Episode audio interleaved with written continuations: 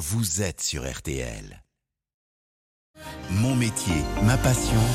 Pierre Herbulot.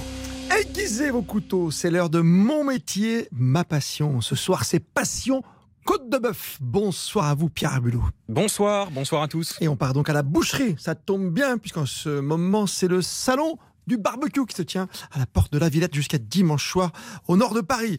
La boucherie à la rencontre du bien nommé Romain Leboeuf. C'est un très bel aptonyme d'ailleurs, tiens Pierre Herbulot. Meilleur ouvrier de France, Romain Leboeuf, dans le 15e arrondissement de Paris. Oui, et je le retrouve dans sa boutique, devant sa vitrine, particulièrement bien rangée. D'un côté les volailles, de l'autre le cochon, ici le veau et le bœuf.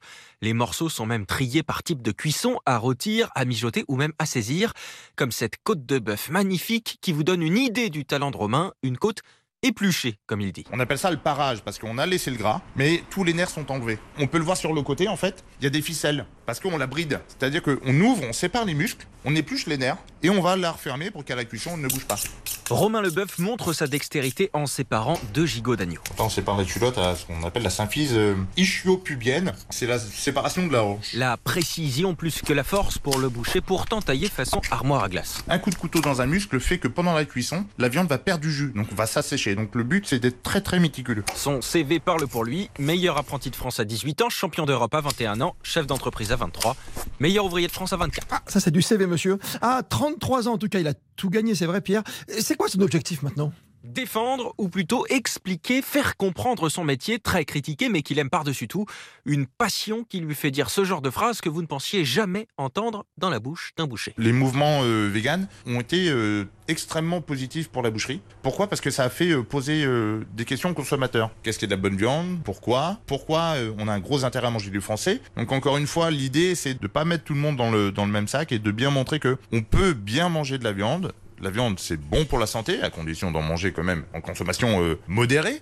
Mais l'idée, c'est vraiment de se dire, ben quand je vais en manger, ça va être un plaisir. Alors je vais choisir chez qui je vais aller parce que ben, lui, il fait attention à ce qu'il fait. Et, euh, il va sélectionner ses éleveurs. Il va déjà manger du français. La bête, elle est bien élevée, elle est abattue correctement. C'est aussi extrêmement important, qui fait que quand tu arrives à table, d'ailleurs, euh, tu passes un bon moment, quoi. C'est ça le but. Ouais, ça se tient, ça se tient, c'est vrai. Mangez moins de viande, mais de meilleure qualité. Après, bien sûr, ça a un prix. hein. C'est sûr, mais après, les bêtes que vous mangez chez lui ont vécu 4 ou 5 ans contre 18 mois dans l'industrie.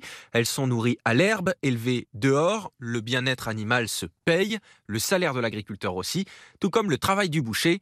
Dans la chambre froide, une carcasse de vache noircie, la viande est maturée. Ouais, alors là, on est évidemment sur, euh, sur une bête qui a un, un mois et demi de frigo déjà. C'est l'intérêt d'avoir une très bonne chambre froide. Ça croûte en extérieur pour protéger l'intérieur.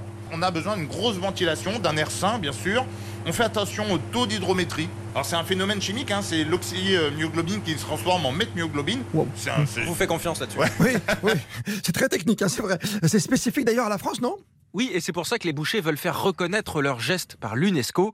La technique française est si réputée que Romain est régulièrement appelé à l'étranger pour faire des démonstrations. En Grèce, j'ai été accueilli, euh, pas comme une rockstar quand même, faut pas exagérer. Mais quand ils te regardent faire un roast beef, ah, les mecs, ils sortent les téléphones, ils filment, ils disent Ah ouais, mais c'est comme ça qu'on fait. La grosse particularité que nous avons, pour simplifier un petit peu, c'est qu'en fait, le détail de notre viande est extrêmement. euh, complexifié quelque part. Dans nos carcasses, on va aller chercher chaque muscle et on va tirer parti de chaque muscle. On prend l'exemple des États-Unis. Leur carcasse est entièrement coupée avec os quasiment. Il n'y a aucun travail technique. Vous regardez comment ils le font cuire, c'est confit au barbecue. Nous, on a quoi? Ben, On a nos sautés, on a nos braisés, on a des rôtis, on a des confits. Là, on comprend l'art de la boucherie.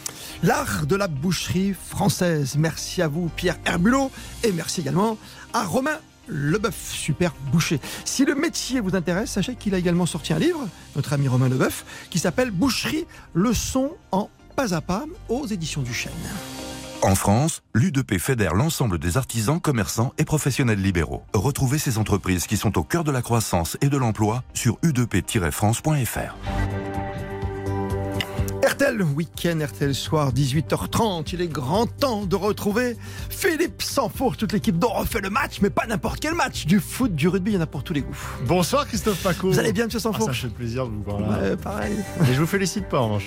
Pourquoi Pour ma performance au tennis contre vous, je vous ai battu, vous avez la peine Ah, Monaco Monaco, la Coupe d'Europe. Mais ça sera l'an prochain. Un nouvel entraîneur, faut qu'on s'habitue.